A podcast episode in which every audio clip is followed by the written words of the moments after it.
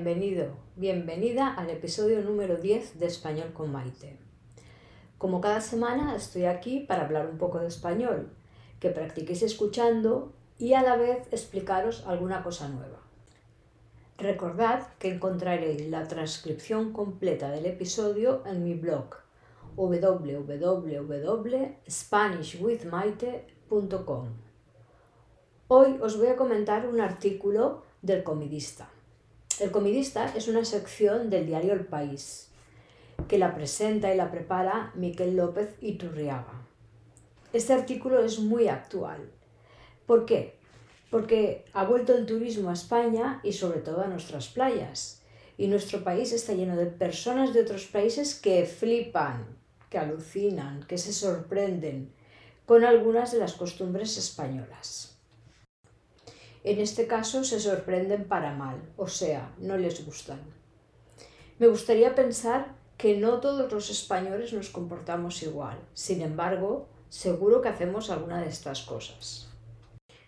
Algunos de los visitantes a nuestro país han opinado sobre lo que hacen los locales. Y os voy a explicar qué hacen los españoles que les molesta más a nuestros turistas. Gritamos mucho en los bares y restaurantes We shot a lot. ¿Qué razón tienen los que se quejan? No siempre es así, pero a veces he llegado a pasar vergüenza ajena oyendo los gritos que se dan. Vergüenza ajena. Embarrassment.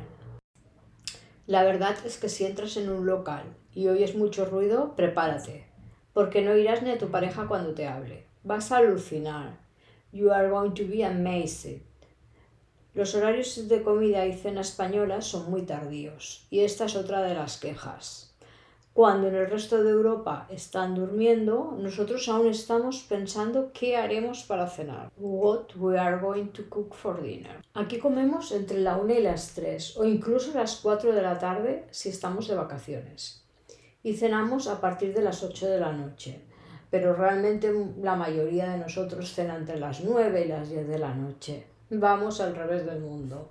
Dicen de nosotros que nos rasgamos las vestiduras cuando algún extranjero maltrata la paella o la tortilla de patatas. Nos rasgamos las vestiduras significa que nos escandalizamos por algo que otra persona hace o dice.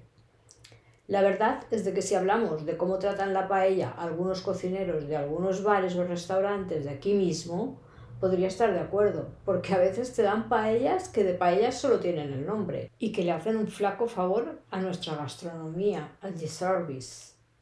Pero no creo que nadie se pueda enfadar porque alguien visite nuestro país y no conozca una paella. Encuentro lógico que, por ejemplo, venga un japonés y no conozca la tortilla de patatas.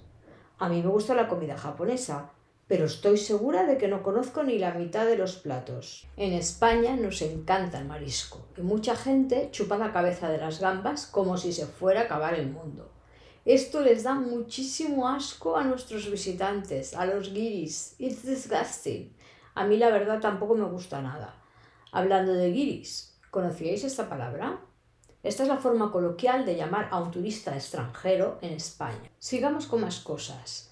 Según el comidista, algo que sorprende mucho a los turistas de otros países es visitar un mercado y ver que hay conejos despellejados y colgados en los puestos de carne.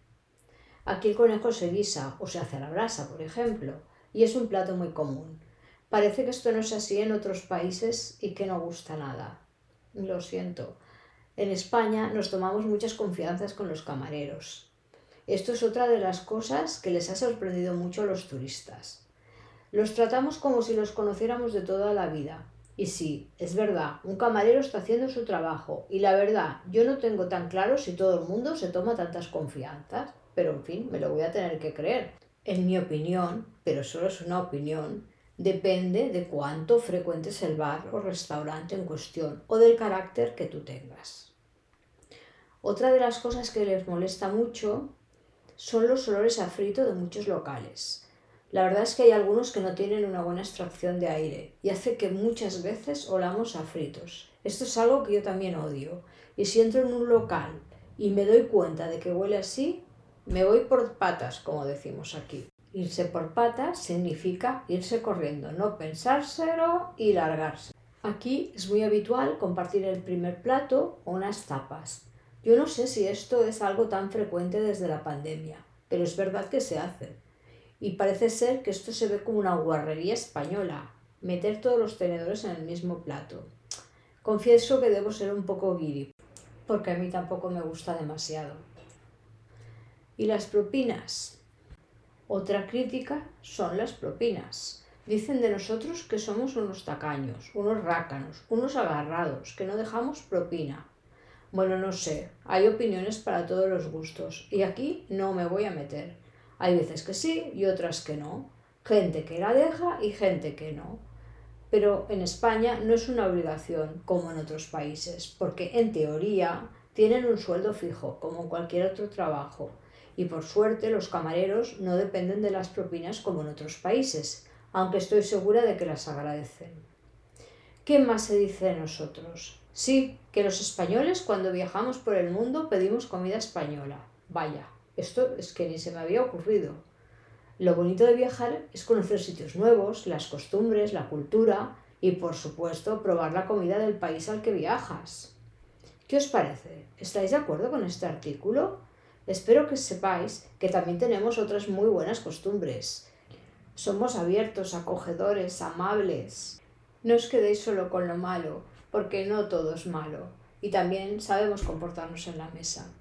Y así llegamos al final del podcast de hoy. La próxima semana volveré con el último de esta temporada. Recuerda que tienes la transcripción completa en el blog en www.spanishwithmaite.com. Nos vemos muy pronto. Hasta luego.